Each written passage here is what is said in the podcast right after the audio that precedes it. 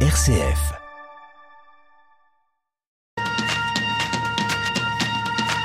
No, you won't. Until you try. You'll never feel happy.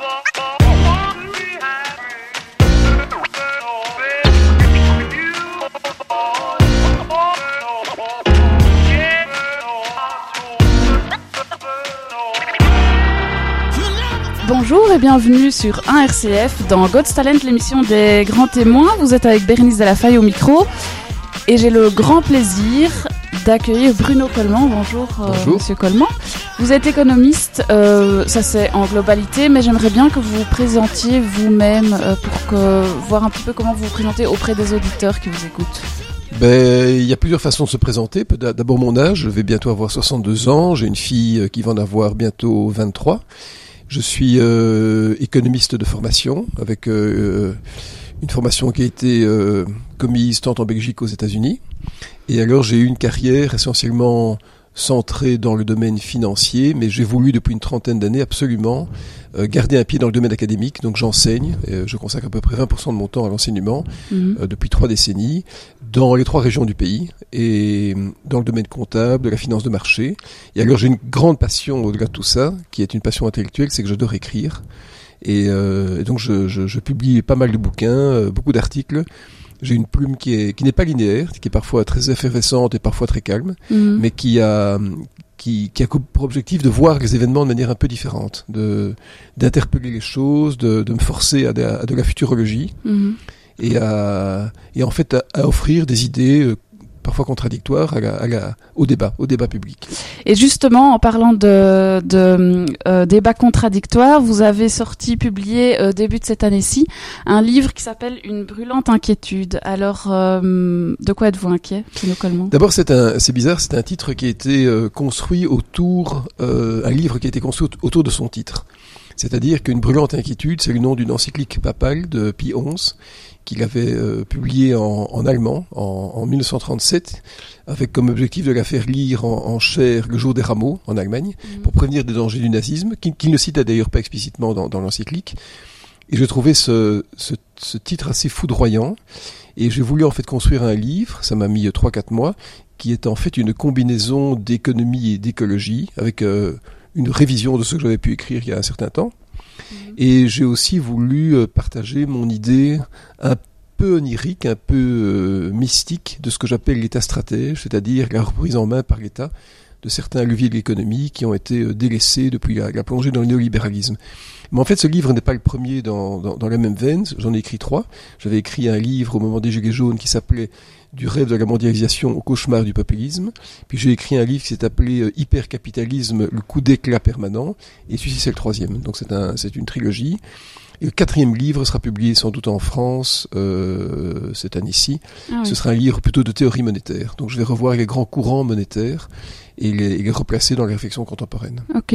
Et euh, donc ce sera le quatrième euh, tome entre guillemets de, de cette série. Euh, ce livre ici, euh, je pense que c'est, ça fait partie donc de cette série.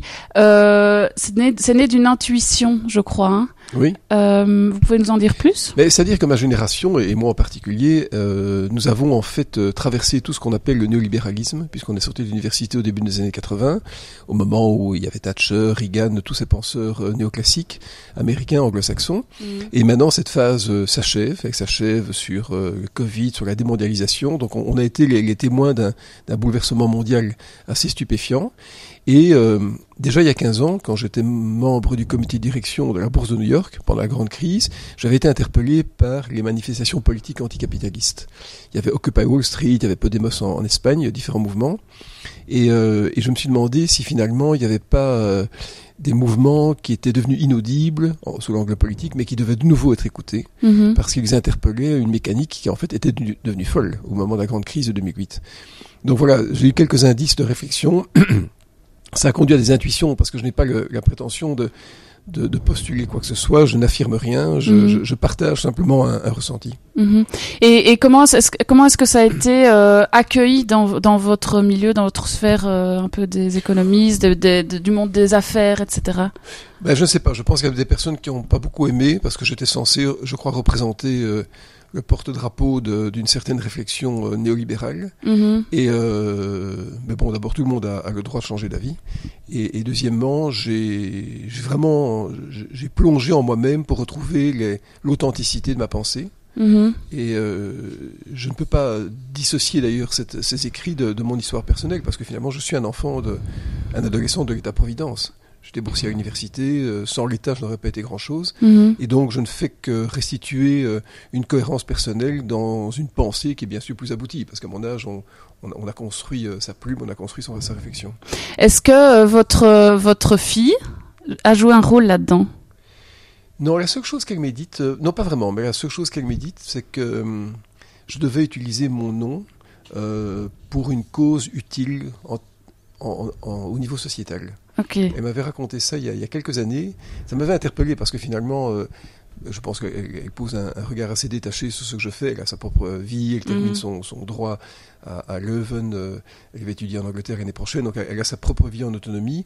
Mais je pense qu'elle était, euh, elle était elle est très très interpellée par les, les aspects écologiques, très -hmm. interpellée, profondément.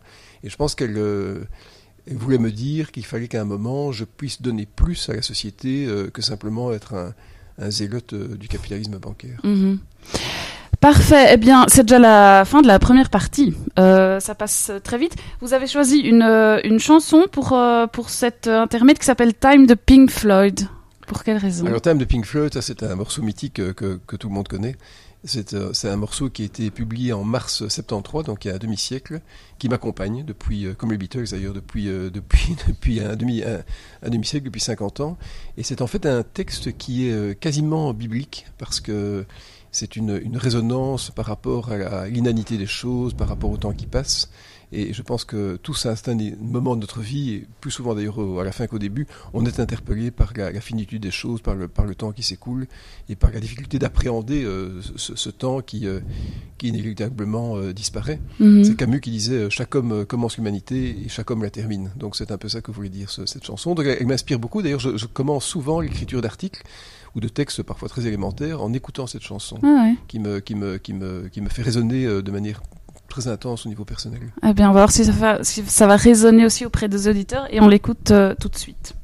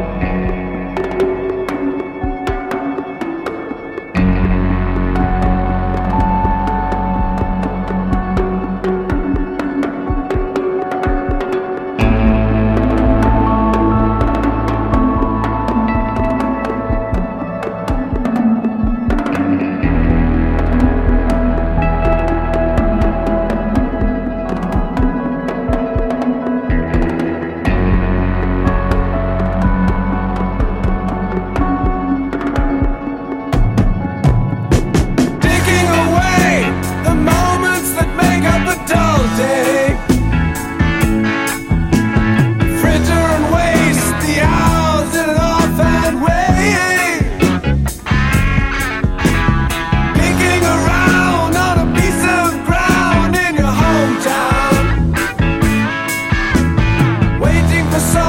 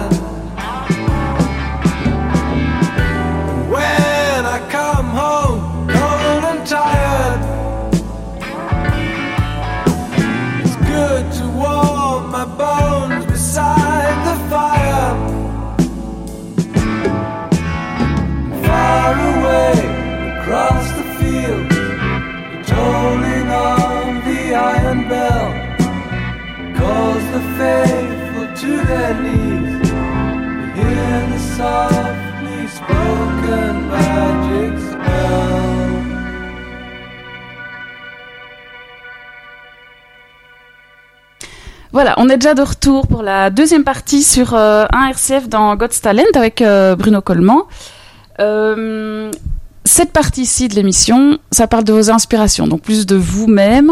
Euh, la première question que je vais vous poser, euh, est-ce que vous avez des films qui vous ont touché récemment ou, euh, pas, ou pas récemment hein, Ça peut être des vieux films aussi. Oui, il y, a- il y a beaucoup de films qui m'ont. J'ai récemment vu Tard, par exemple, qui est un film avec Kate Blanchett qui m'a fort impressionné. Mm. J'aime, beaucoup le cinéma. Je n'aime pas le cinéma d'aventure, le cinéma militaire. Enfin, tout ça, ça ne m'intéresse pas. Mais j'aime bien le, le, le, le cinéma avec des rôles de composition qui sont qui, qui émeuvent.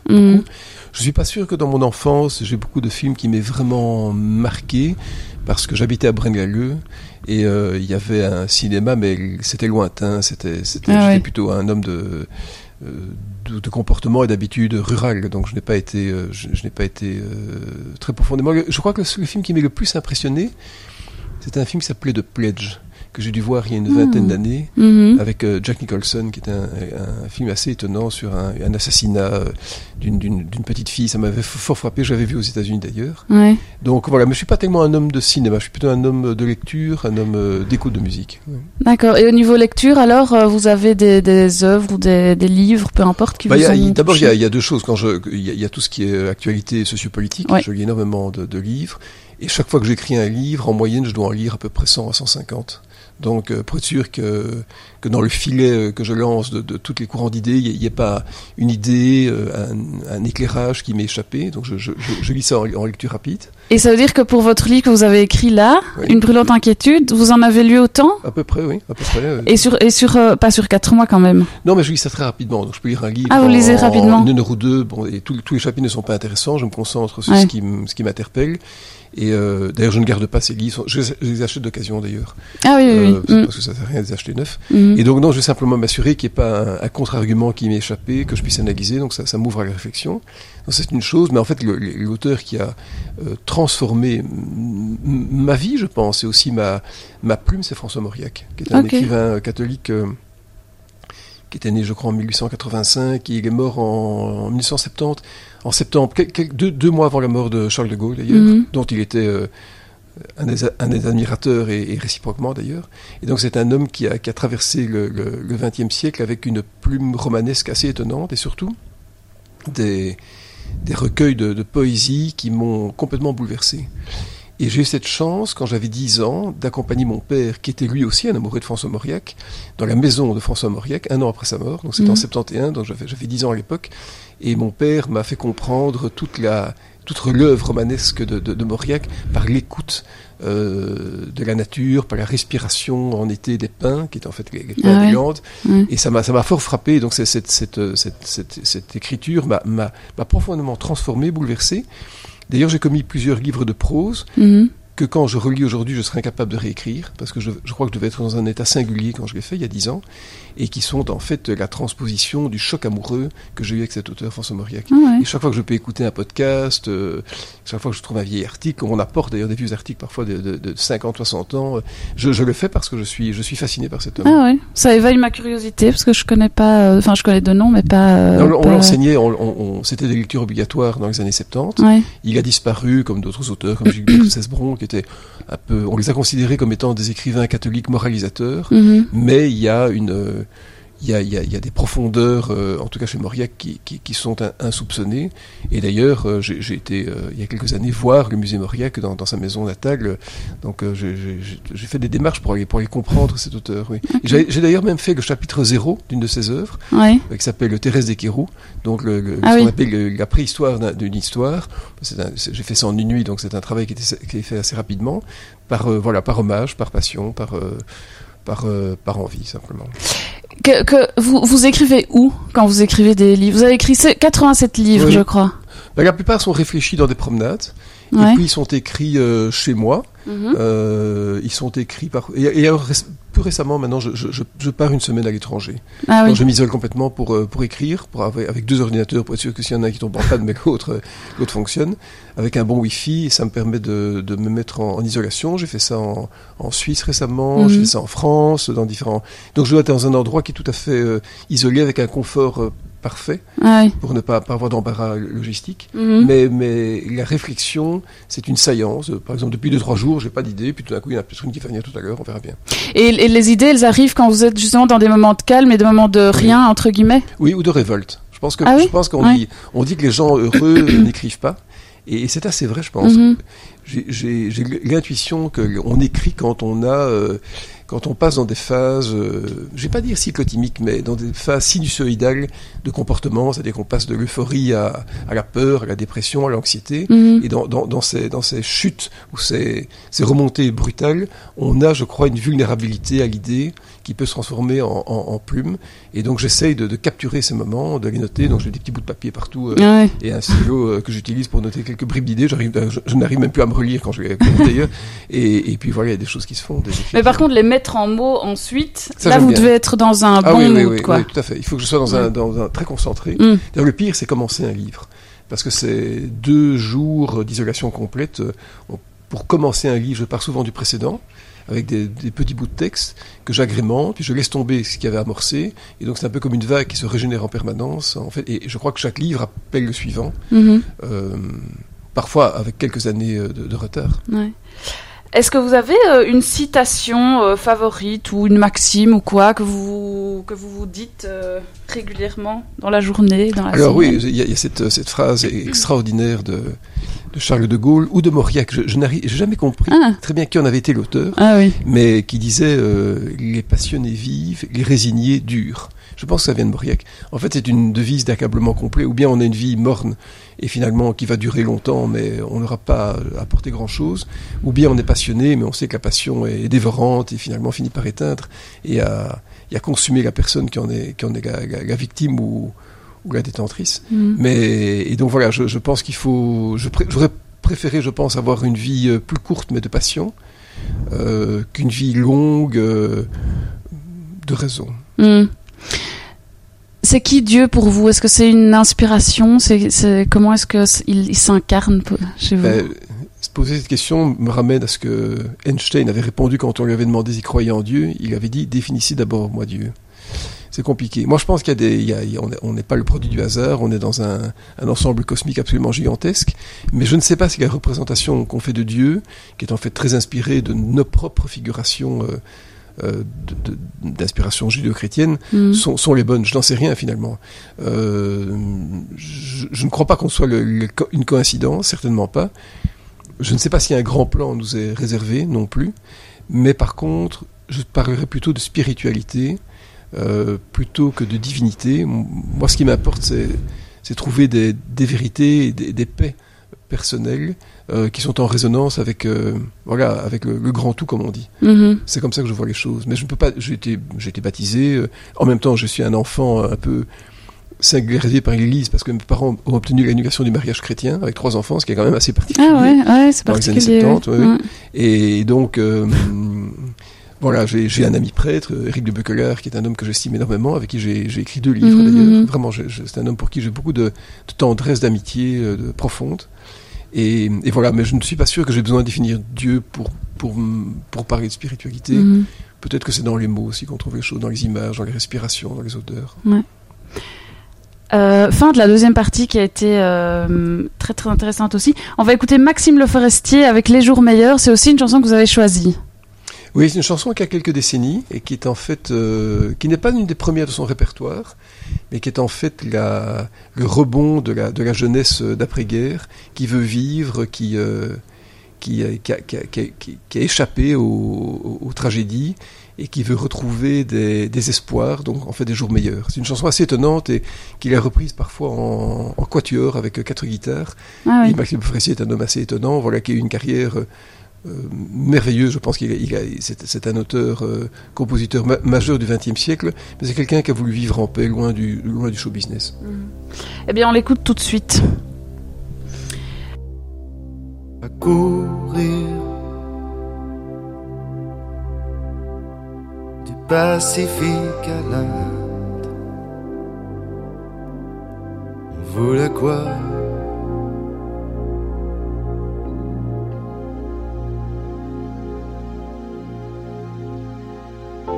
Voyait partout des sardines alignées dans l'huile de moteur.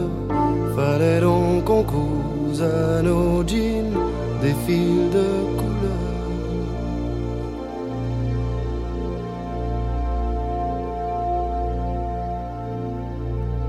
On était nés sur des ruines. The times were changing. Pouvait planter des fleurs. On voulait juste des jours meilleurs. Juste des jours meilleurs.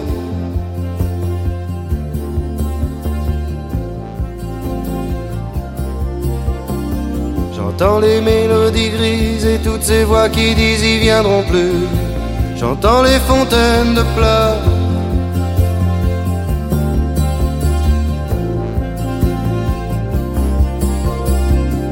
J'entends gémir les cœurs des si j'avais su, si j'avais pu, et si j'avais eu moins peur.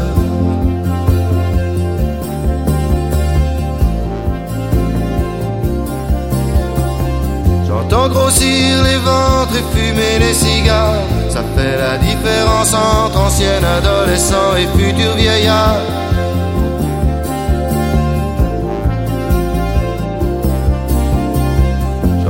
Grossir les flingues et fumer les mémoires. Pendant qu'une bande de dingues au fond de leurs idées peuvent arrêter l'histoire.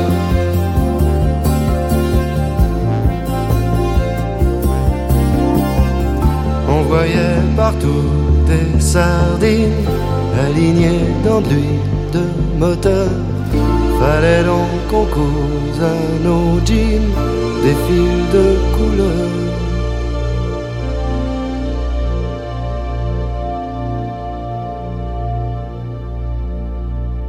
Nés sur des ruines.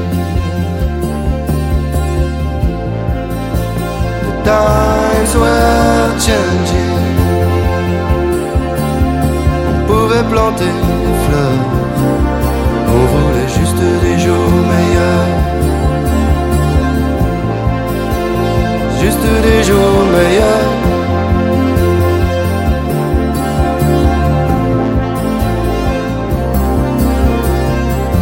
Trouvé qui s'amène, il s'envole, il t'emmène et tu t'en vas.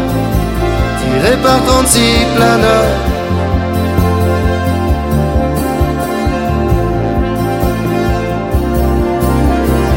J'en ai trouvé qui rôdent au fond des nuits chaudes, au fond d'un lit du tropical équateur.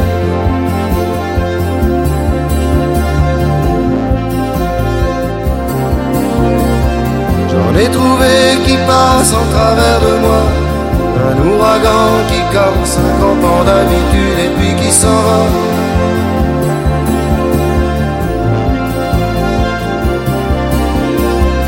J'ai l'impression de voir une cible émerger du brouillard, d'avoir pensé l'impossible et dans un soupir du temps l'apercevoir.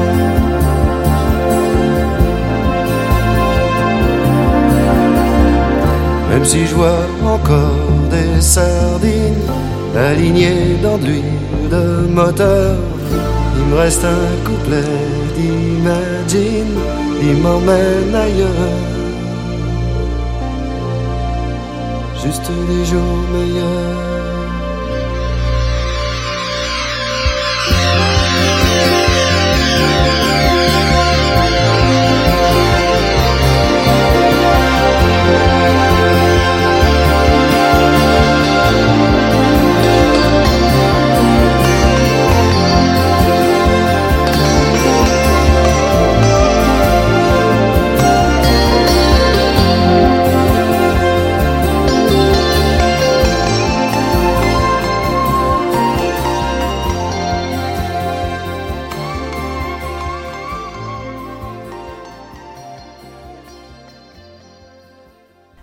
Est de retour sur une RCF, euh, Bérénice Lafaille au micro avec euh, Monsieur Coleman, Bruno Coleman. Euh, troisième partie sur votre euh, projet plutôt en tant que tel, euh, donc votre livre ici, qui est donc le troisième d'une série de quatre, si j'ai bien compris. Pourquoi vous avez écrit Est-ce que c'est est-ce que c'est pour vous racheter aussi de ces quelques dizaines d'années où vous avez prôné en fait tout ce qui est capitalisme C'est pas exclu à certains, à certains égards. mais je crois que ma démarche est plutôt. Ma démarche n'est pas émotive. mhm. C'est pas du tout euh, un sentiment de culpabilité qui m'a qui m'a euh, qui m'a poussé à écrire ces textes. D'ailleurs, euh, je ne suis pas coupable, sauf d'avoir fait fonctionner un système qui a, qui a- qui a beaucoup de mérite par ailleurs. C'est plutôt une démarche intellectuelle. C'est-à-dire qu'à un moment, j'ai compris, j'ai pressenti. euh, et peut-être que mes racines américaines, j'avais une, grand- une grand-mère américaine et que mes, mes- mes séjours et mes études aux États-Unis m'y ont poussé, j'ai eu cette intuition que le, le néolibéralisme, qui est en fait un, un courant de pensée très très lointain, euh, qui vient du courant classique d'il y a deux siècles, Mhm. n'était pas en fait euh, conciliable avec l'État-providence. Et qu'il y avait un choix de modèle à faire. Ou bien on a un choix de modèle qui est euh, de type anglo-saxon, où chacun est en vulnérabilité, chacun est en, euh, est en risque personnel euh, sans avoir un filet de sécurité, ou bien on veut un système qui est, euh, qui est plus solidaire. Et je crois que le système plus solidaire qu'on qu'on possède en Europe, hein, qui est, Mhm. est un système qui a, qui a beaucoup de vertus et qui est, qui est de nature à apporter la, la- la paix sociale. Alors bien sûr, c'est un système qui est moins efficace, c'est un système euh, qui est peut-être euh, moins innovant, parce que comme les humains sont moins en vulnérabilité, l'envie de, de- ou la peur qui conduit à, à se dépasser n'est- pas là. Mais je pense que c'est un système qui a, qui a- qui a beaucoup de vertus. Mhm. Et, euh, et je pense, et je crois aussi que sans tempérance sociale, sans équilibre sociétaux, on n'arrive à rien finalement. On n'arrive à rien. On arrive à des sociétés qui sont violentes de manière latente, de manière étouffée. Et, et, et j'ai pas envie de ça. Moi. Mais donc pour vous, en fait, le modèle anglo-saxon qui a été en fait importé ici en Europe n'est pas compatible avec euh, euh, ce pourquoi l'Europe a été construite, par exemple la solidarité, Bien le sûr. vivre ensemble et tout ça, Tout quoi. ça. Alors, le modèle anglo-saxon, il est basé sur la mobilité parfaite et, et exacerbée du- des facteurs de production dont le travail. Mhm, Nous, on promeut une certaine immobilité par le, le facteur euh, de solidarité. mhm, Et c'est aussi un modèle, je pense, et ça fait l'objet de mon livre, qui n'est pas compatible avec les limites planétaires. mhm. C'est un, capitalisme En fait, ce qu'il faut comprendre, c'est qu'on a, toujours vécu dans un système capitaliste, en tout cas dans nos économies, mais c'était un capitaliste tempéré, d'origine, euh, on va dire allemande, rhénane, comme on dit, on parle d'ordolibéralisme, qui est une sorte de capitalisme euh, ordonnancé par l'État. Et puis le capitalisme anglo-saxon, il a fait basculer la ligne du temps. Au lieu de partager ce qui était accompli, on a anticipé ce qui n'était pas encore. Et on a entraîné le monde entier dans une frénésie de consommation, de surconsommation. Mhm. Et quand on parle maintenant de sobriété, on devrait plutôt utiliser le mot modération. Je pense que ça a une certaine logique. On est, on est, de- on est devenu maintenant des, des, des frénétiques, des, des agents économiques, euh, on va que la moindre brillance euh, distrait. Et, euh, et, et- et- et c'est pour ça d'ailleurs qu'il y a énormément de personnes qui ne s'en sortent plus. On parle bien sûr des fractures sociales, digitales, patrimoniales, euh, géographiques et que sais-je, mais je pense que la santé mentale euh, est, un, est, un, est un enjeu gigantesque de nos sociétés, on n'en parle pas beaucoup, mais la santé mentale n'est pas, euh, n'est pas apaisée par un modèle anglo-saxon Mm. au sein duquel la biologie humaine, c'est la dernière protection. Vous parliez de sobriété Mhm. et vous dites il faut, il faut plutôt dire modération. Oui. C'est quoi la différence entre les, entre Ben, sobriété, deux ça fait un peu peur. Je Oui, pense que ça fait, euh, c'est un, mot qui, qui donne l'impression qu'on va faire la décroissance. Oui. La modération, c'est un, c'est un terme qui, que je rapproche du mot tempérance, Mhm. c'est-à-dire euh, retrouver un, équilibre. Vous savez, ce qui, ce qui m'a un jour frappé, euh, c'est qu'il il paraît qu'on qu'on ne, on ne met qu'une fois ou zéro fois 40% des habits qu'on achète. Euh, et c'est pas tout à fait faux. Hein. Moi, chez moi, j'ai des piles de t-shirts que j'ai achetés en vacances, que j'aimais bien mettre, et puis finalement, voilà, les saisons passent, les, les- les années s'écoulent et on les met plus. Alors qu'en fait, ils sont, ils sont sympathiques, on est, on est ébloui par certaines images. Il paraît qu'on jette aussi à peu près 40% de la nourriture qu'on achète. Donc, on, donc c'est pas bien. Je pense qu'on on est dans des, dans des. Et, et moi, depuis que je- bon, j'ai entendu ça, je fais, je vis différemment, vraiment différemment. Ah oui. Euh, Et quoi, c'est des petits, c'est des petits, euh, c'est des petits trucs Des comme ça qui vous des- ont fait que oui, euh, oui, vous avez quand même phrases, changé des, aussi. Des prises de conscience, des, des- des reflets de mon propre comportement. Et tout ça, ça, oui, ça m'a fait changer de, de vie. Oui. Comment est-ce que- comment est-ce qu'on peut faire? Parce qu'on est tous prisonniers en fait euh, du consumérisme. Enfin, je veux dire, euh, on a des téléphones, on est obligé, sinon on vit plus. Enfin, comment Oui. est-ce qu'on peut faire pour justement vivre avec modération? Mais ça- bon, moi, les téléphones, je trouve ça très bien. hein. Quand on voit la, la- la- la capacité d'innovation et de curiosité qu'on peut gagner grâce à ça. Moi, j'écoute des podcasts de, France Inter euh, grâce à mon smartphone. Et, euh, et donc, je considère que mon, mon intelligence, ma culture générale, elle est démultipliée grâce à ça. voilà. Je n'écoute pas de musique en radio, mais toujours des podcasts. Mm. Et donc, on, on magasine ple- plein de choses. Non, mais ça, je, je pense qu'on ne doit pas renoncer au progrès, parce que l'innovation, c'est important. Mais par contre, on doit rester calme à l'intérieur de soi. Calme. Et une fois qu'on est calme à l'intérieur de soi, on est moins, on- on on n'a pas cette frénésie, ce narcissisme frénétique. Donc c'est plutôt une question d'auto-éducation. Vous parliez tout à l'heure de spiritualité. Mm. Je suis pas sûr que je peux rapprocher ces deux notions, mais je sens une certaine affinité élective entre le Mhm. calme et la spiritualité. Oui, et- mais j'ai l'impression que, allez, on est dans des milieux quand même, euh, voilà, où on, on a peut-être été éduqué à ça aussi. Euh, mais les personnes qui sont vraiment dans le consumérisme, qui en fait euh, n'ont pas connu autre chose, ou n'ont pas été éduqués pour, dans la spiritualité, Ouais. dans machin, comment comment est-ce que euh, on peut faire? Ils sont ils sont Allez, il y a de la publicité partout, sur Ouais. leur feed Facebook, sur leur feed Instagram, partout. Comment est-ce que euh, on peut réguler ça? Est-ce qu'il est-ce qu'il faut réguler ça déjà? Bah, euh, réguler, ça va être compliqué, mais je, je crois qu'il y a tout un travail euh, humaniste euh, d'éducation qui doit être euh, Ouais. mis en œuvre par les parents, mais aussi par les écoles. Mm. Mais je suis quand même surpris de, de voir que dans les écoles secondaires, la, cette, cette tendance euh, au respect de la nature, euh, au combat contre le, le consumérisme inutile, on sent que ça devienne une, une oppression, hein, est en train de se développer. Moi, je crois beaucoup au système éducatif et, euh, et il est de qualité en Belgique. Je ne crois pas qu'aujourd'hui il puisse y avoir des personnes qui poussent à la surconsommation sans être à un moment sanctionnées ou en tout cas ra- ra- ramenées à l'ordre. Les militants euh, écologistes, vous en pensez quoi? Ben, je pense que c'est important. Ils ont un rôle extrêmement important à jouer. Euh, je suis pas sûr que je partage la, la- toutes leurs idées. euh, et on voit bien que le mouvement écolo en Belgique a dû, a dû manger ses- son chapeau et ses selles, hein, avec notamment ce Mhm. qui était nucléaire. Euh, mais ce n'est pas grave. Je crois que un écologiste ne doit pas avoir raison ou tort par nature, ni, ni quelqu'un qui ne l'est pas. Euh, je pense qu'ils sont des personnes qui contribuent au débat sociétal. Et même si euh, l'aboutissement n'est pas ce qu'ils avaient espéré, ou au contraire est-ce qu'ils espéraient, c'est pas important. L'important c'est d'avoir, je pense, des idées contradictoires, ne pas Mhm. avoir une sorte de domination euh, manichéenne des choses. Et donc, euh, ça, fait- voilà, ça fait partie des frictions euh, qui sont euh, nécessaires, euh, inhérentes au système démocratique. Ils sont assez écoutés ou assez entendus par euh, les politiques ou Je crois, je crois qu'ils sont d'ailleurs représentés politiquement. Donc finalement, à partir du moment où ils sont représentés politiquement et dans un gouvernement, ils sont écoutés, bien sûr. mhm, mhm. Alors, vous avez choisi une troisième chanson de Genesis euh, qui s'appelle Calling All Stations. Oui, c'est un album qui a été fait euh, sans Phil Collins, que, que j'aime Ah oui. beaucoup. Euh, et j'aime bien cette chanson. Tout le monde dit que c'est la plus mauvaise de tout, de, tout ce groupe. Et moi, j'ai toujours bien aimé parce que finalement, c'est une chanson qui porte en elle un certain désespoir et qui me, qui beaucoup. Mhm. On l'écoute tout de suite.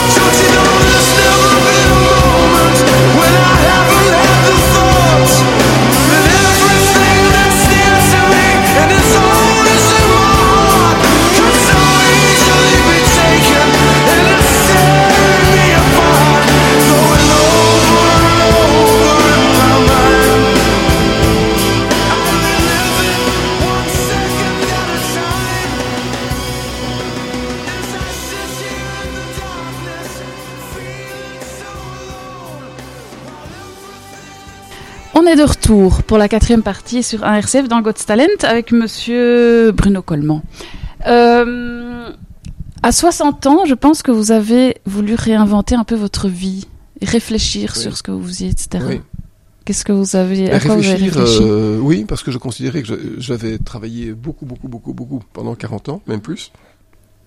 Et euh, j'ai voulu prendre une certaine pause, une respiration dans ma vie, en travaillant un peu moins, en prenant plus que temps euh, d'écouter, en allant, allant à la rencontre de personnes qui sont dans, dans des milieux que je ne connaissais pas, parce que finalement, quand on travaille dans le secteur financier, on vit sur une tête d'épingle avec un monde tellement clos qu'on croit qu'il il domine le monde, alors qu'en réalité, il est tout à fait, euh, il est tout à fait accessoire. Mhm. Et euh, oui, j'ai voulu, j'ai voulu changer, réfléchir, euh, retrouver la nature, retrouver le, sens des choses, parce que si c'est pas maintenant, ce sera jamais. J'ai pas voulu surtout m'accrocher, comme, comme j'en ai vu tant, euh, à des positions, à des, à des honneurs. Tout ça ne sert à rien. Enfin, tout ça est vain, Mhm. à l'aune de l'humanité. Moi, ça m'intéresse pas. Donc, euh, je préfère par exemple m'investir bien dans l'académie, dans des belles conférences. Et j'ai choisi surtout de faire mieux, beaucoup mieux, ce que je faisais. De faire la qualité plutôt que la quantité. Je, je donne beaucoup de conférences, je, Mhm. beaucoup de- je fais beaucoup, d- euh, comme beaucoup d'écrits. Je veux faire mieux. Donc, je- j'essaie de m'appliquer, d'être, de donner le meilleur de moi-même et, et- et de continuer à me, m- oui, m'améliorer, on va dire. Vous vous trouvez humble? Non, on a tous des, bon, on a tous des égaux qui sont parfois euh, tonitruants hein, et qui sont, qui sont violents. On a tous des besoins de reconnaissance, tous. Moi, Mhm. mon besoin de reconnaissance, il est plutôt dans, dans le respect de la, de l'idée, de l'idée nouvelle, de la, de la structuration de la pensée, dans la qualité d'écriture.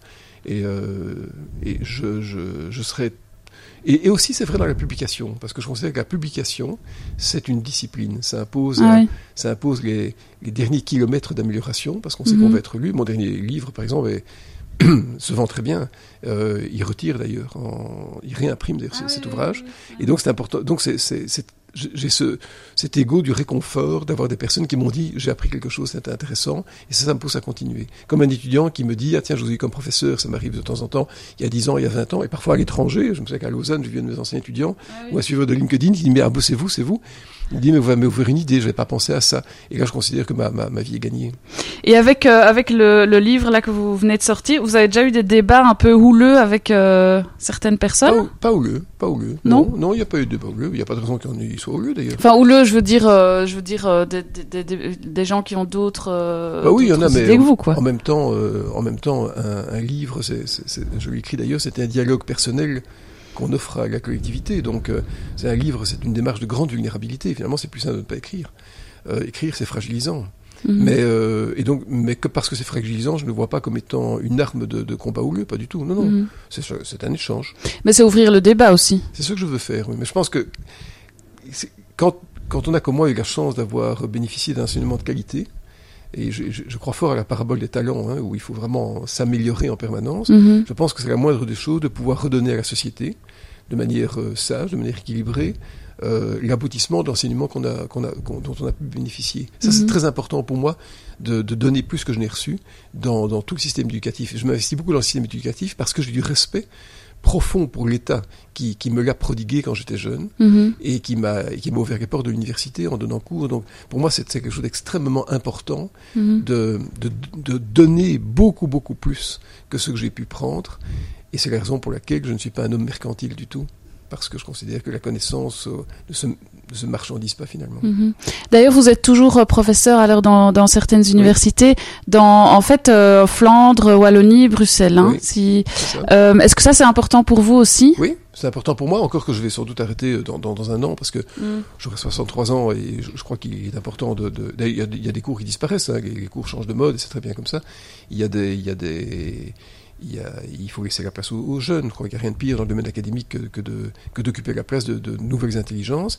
Et puis surtout, je crois que ma génération a formulé certaines idées, a s'est sans doute trompé dans beaucoup de domaines, et qu'elle doit laisser la place à d'autres, à Mhm. d'autres jeunes. Et il faut que d'autres économistes plus jeunes euh, s'imposent et que ce ne soient pas les mêmes suspects usuels comme moi et d'autres qui monopolisent le débat public. Ça, c'est c'est pas une bonne idée. Les économistes que vous avez formés à l'UNIF, etc. euh, Il y en a beaucoup qui, qui, qui se sont détachés de vos idées, que vous avez prônées, ou bien vous savez pas ça Je ne sais pas. Je ne sais pas. Finalement, comme j'ai j'ai des cours techniques plutôt de finance, de Ah oui. comptabilité financière, mais euh, j'ai j'ai pas mal d'étudiants qui m'ont dit qu'ils avaient bien aimé mon cours, parfois avec 15 ans de, de retard, avec 20 ans. Et c'est réconfortant. Ça veut dire qu'il y a eu un, un bâton, un flambeau qui était, qui était passé.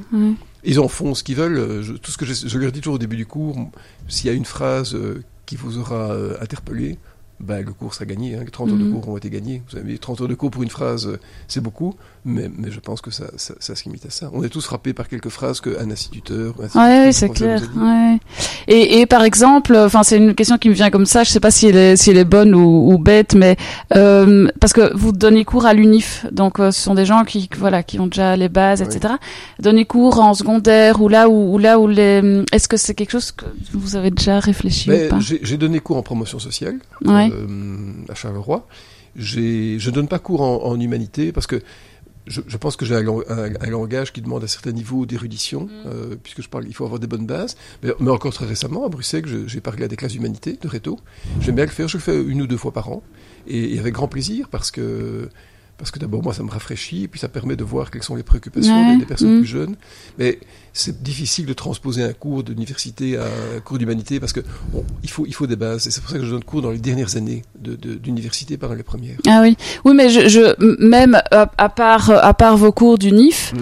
euh, dû à votre, j'allais dire votre conversion, euh, Ouais. etc. Ça, ça vaut peut-être la peine aussi parfois que les jeunes entendent euh, comment quelqu'un comme vous Oui. est passé euh, d'une chose à une autre. Encore euh. que je ne fais pas trop de division. Vous savez, il y a une- entre un jeune d'humanité et moi, il y, a, il y a- il y a 40 ans de différence. Mhm. 45 ans de différence, c'est absolument énorme. Mhm. Et donc, euh, je, je crois qu'on fait partie de, de gens qui peuvent devenir un jour référentiels, qui peuvent être des petites lueurs dans la pensée, Ouais. mais qui ne seront jamais des, des, on va dire, des socles de la pensée. Et je me demande si je me demande si les jeunes, euh, ça leur fait pas du bien aussi Peut-être, de- d'entendre des gens Oui. euh, de votre génération, Oui. parce qu'il y a toujours un, un tellement un gros décalage entre les générations que Oui. que, que voilà. Non, c'est vrai. À quoi va ressembler votre vie, euh, Bruno Coleman? Bah, écoutez, j'espère qu'elle sera paisible, en bonne santé, on verra. Et euh, j'espère dans, dans le calme, je pense dans le calme. Moi, j'ai Mhm. quitté la course aux honneurs, j'ai quitté cette frénésie qui m'a transporté pendant très longtemps d'ailleurs. Et tout ce que je veux maintenant, c'est une vie de réflexion, de lecture, beaucoup plus euh, peut-être monacale, enfin monacale pas dans le sens euh, au sens propre du terme, mais plus plus apaisée, plus euh, plus simple. De, de, de respiration avec la nature, ça c'est très important pour moi. Donc quelque chose qui soit différent, qui soit euh, apaisé. La politique, vous y avez pas pensé? Si j'y ai pensé, je suis interpellé, Ouais. euh, mais euh, je garde cette interrogation de savoir si je suis vraiment fait pour ça, dans un système qui, qui a professionnalisé le, le monde politique, et à juste titre d'ailleurs. Donc euh, est-ce que je, ne suis pas mieux d'être d'en être à l'écart et de, de, de partager des idées? Voilà, parce qu'une fois qu'on rentre en politique, on est, on est contraint aussi par, euh, par son, son- sa, sa présence. Donc euh, voilà, je, je, je- je- l'important pour moi, c'est d'avoir de l'impact. C'est d'avoir, euh, enfin, en tout cas, non pas de l'impact de, de manière euh, autoritaire, mais d'avoir une contribution utile au débat sociétal. Voilà. Mhm. C'est ça qui est très important pour moi. Mhm. Je, je le répète, en grande vulnérabilité. Mhm. Très bien. Ben, en tout cas, merci beaucoup euh, pour votre temps, pour ces belles paroles. Je ne sais pas si vous avez quelque chose à rajouter euh, à nos auditeurs. Mais qu'il faut avoir confiance, qu'il faut, euh, il faut rester calme. Je crois qu'on vit des, des temps très tourmentés, euh, dont la perception est exacerbée par une actualité qu'on veut euh, anxiogène. Et euh, oui, le, le monde change, mais il faut garder sa, son calme, son, sa tranquillité. Je pense que c'est ça qui est le plus important. Vous êtes optimiste? Je suis euh, optimiste euh, de raison et un peu pessimiste de sentiment. Donc, euh, je crois que l'humanité traversera toujours des phases merveilleuses et puis des phases détestables, et que qu'on n'en a pas fini avec les tourments de l'histoire, évidemment. Bon, on va terminer là-dessus. Mille merci pour votre temps et, euh, et bonne continuation à vous. Merci beaucoup. Au revoir, Au merci. revoir.